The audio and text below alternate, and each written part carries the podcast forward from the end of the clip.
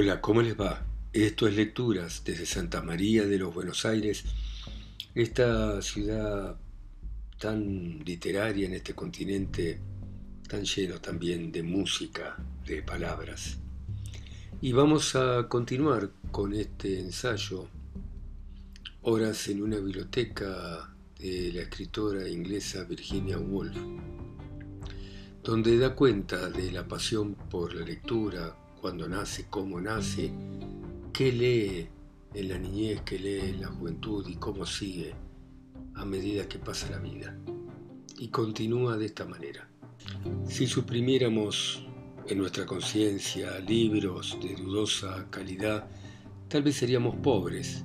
Por otra parte hay libros de historia, libros de avispas, libros de abejas, libros de industria y de minas de oro, libros que tratan sobre emperatrices o sobre intrigas diplomáticas, libros que tratan sobre ríos e indígenas, sindicatos, leyes parlamentarias que siempre leemos y siempre hay, olvidamos.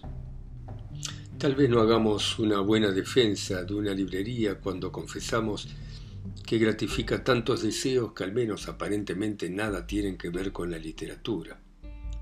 Recordemos que tenemos la literatura todo el tiempo haciéndose, y entre los libros nuevos nuestros hijos van a elegir uno o dos, gracias a los cuales seremos conocidos para siempre.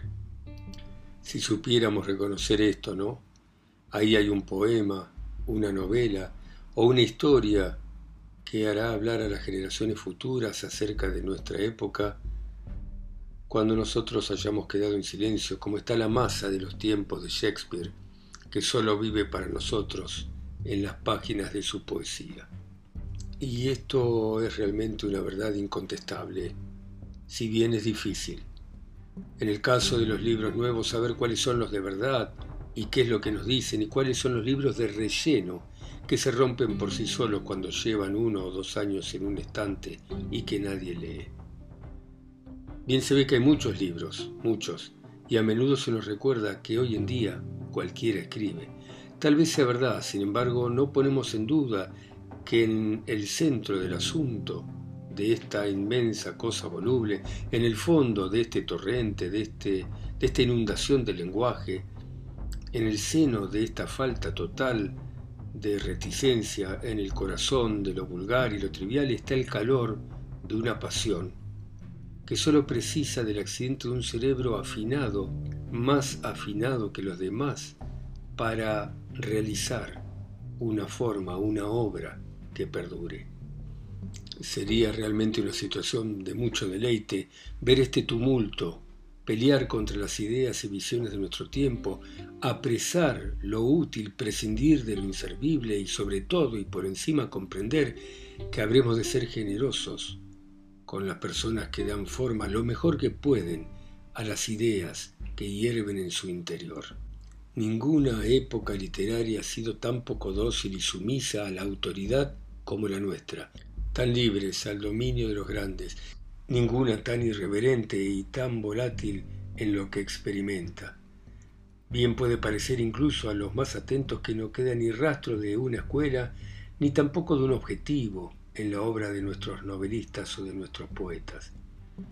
Es inevitable el pesimista, aunque no nos va a convencer de que nuestra literatura ha muerto, y ni tampoco va a impedir el sentir cuán verdadera destella la belleza cuando los escritores jóvenes dan forma a sus visiones nuevas con antiguas palabras de las más bellas de las lenguas vivas. Y al margen de lo que aprendimos leyendo los clásicos, los necesitamos para enjuiciar la obra de nuestros contemporáneos, porque siempre que sigan vivos no dejarán de lanzar las redes a algún abismo para atrapar formas nuevas y tenemos que lanzarnos con la imaginación tras ellos y vamos a aceptar con la debida comprensión los regalos singulares que nos hacen. De cualquier manera, si necesitamos todo nuestro conocimiento de los escritores inmortales para seguir la pista de los nuevos escritores, también es cierto que volvemos de aventurarnos entre los libros nuevos con una mirada más aguda a la hora de volver a leer a los clásicos. Parece como si ahora fuésemos capaces de descubrir por sorpresa sus secretos de llegar a lo más profundo de lo que han escrito, de entender cómo se juntan sus partes diversas, porque hemos presenciado cómo se hacen los nuevos libros, y con la mirada limpia del prejuicio podemos juzgar de verdad qué es lo que hacen, qué es bueno de veras y qué es malo. Nos vamos a dar cuenta probablemente que algunos de los grandes escritores son menos venerables de lo que pensábamos y que no son tan profundos como algunos de nuestros contemporáneos. Tómese a Sir Thomas Browne, a Milton, a Shakespeare. Nuestro poco conocimiento del cómo se hacen las cosas aquí no nos servirá de mucho, si bien ayuda o aporta algo adicional al goce que nos produce su lectura. En nuestros años de la juventud, ¿alguna vez sentimos tal asombro ante esos logros que veíamos como el que nos llena ahora cuando hemos tamizado palabras y hemos recorrido sin mapa o brújulas inmensos territorios en busca de formas nuevas que expresen lo que sentimos? Los libros nuevos pueden ser mucho más estimulantes en variados aspectos y más sugerentes que los libros viejos, pero no nos transmiten esa absoluta certeza del deleite que se respira cuando volvemos a leer a Comus, El enterramiento en urnas, Antonio y Cleopatra o a Lícidas. Está muy lejos de mis intenciones arriesgar cualquier teoría de la naturaleza del arte. Tal vez esté bien que nunca lleguemos a conocer lo mejor de lo que naturalmente lo conocemos y a medida que experimentamos más, solo aprendemos lo siguiente. Los grandes artistas son los que nos van a producir los más grandes placeres. Ahora, sin adelantar ningún tipo de teoría, es probable que encontremos una o dos cualidades en esas obras y que difícilmente las encontremos en los libros escritos en el marco que abarque nuestra vida. También es posible que el tiempo posea una química propia, pero hay algo que es verdad. A los clásicos se los puede leer tan a menudo como se quiera sin que se haya perdido ninguna de sus virtudes sin que se haya dejado una cáscara de palabras sin sentidos. Tienen los clásicos una finalidad completa. No hay sobre ellos una nube de sugerencias que nos pueda engañar mediante una multitud de ideas sin importancia. Claro está que nuestras facultades van a quedar comprometidas en la tarea, al igual que en los grandes momentos de nuestra experiencia y la consagración desciende sobre nosotros como si procediera de las manos de los clásicos que hemos traído de nuevo a la vida, sintiéndola de una manera más intensa, con más capacidad de comprensión y de una manera mucho más profunda que antes. Bueno, muy interesante estas reflexiones de Virginia Woolf sobre el placer de la lectura. La realidad es que es difícil saber dónde se origina la pasión del lector. Y esto me, dispara muchas cosas, este texto. Por ejemplo, el gran Jorge Luis Borges se jactaba no de lo que había escrito, sino de lo que había leído. Y lo que hemos leído se va acumulando, como el polvo sobre viejos libros de una estantería. Y Comenzamos desde niños en algún momento. Hemos tenido entre nuestras manos un libro, el olor de sus páginas. Y ese libro nos llevó a uno y a otro y a otro. Y así preguntando e investigando vamos ampliando el mundo de nuestras lecturas. Y pasamos de leer cosas irrelevantes, como bien dice Virginia Woolf, a entrar a los clásicos.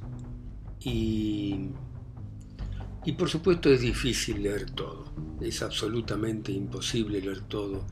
Eh, cualquiera de nosotros seguramente tiene muchos libros y también es muy probable que muchos de esos libros no los abra durante su vida, porque sencillamente no tuvo tiempo. ¿O acaso los ojee un rato para sentirlos para sentir la posesión de ese libro y el placer de la posesión de esa cosa que probablemente lea en algún momento. Yo tengo un montón de libros que con solo de ver que los tengo me da, el, me da placer sentir que los voy a leer en algún momento. Pero también es cierto que la vida es corta y no hay tiempo para todo. El otro tema es que, como bien dice Virginia Woolf, bucear entre lo actual y lo pasado en busca de, ese placer de la lectura es complejo, que mucho de lo que considerábamos interesante en algún momento de los clásicos deja de parecernos y que mucho de lo que considerábamos irrelevante en los escritores actuales se nos vuelve de pronto algo como una epifanía eh, y nos parece muy interesante. Eh, creo que cada lector encuentra su libro. Creo que el libro que para uno puede ser interesante, para otro tal vez no lo va a ser. Eh, que el libro que a uno le apasionó, a otro le resulta aburrido. Y esta es una experiencia muy íntima que tenemos los lectores. Eh, libros que amamos, otros los consideran indiferentes. Pero así es la vida, ¿no? Así es la vida.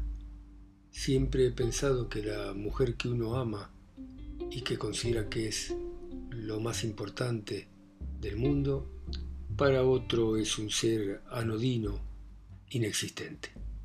Pero bueno, espero que les haya resultado interesante este ensayo de Virginia Woolf, que por otro lado son cosas que todos los lectores hemos pensado. Muchas gracias por escucharme en sus países, ciudades, continentes, islas, lectores oyentes, a mí que soy también un lector, acá solo en Santa María de los Buenos Aires. Gracias, chao.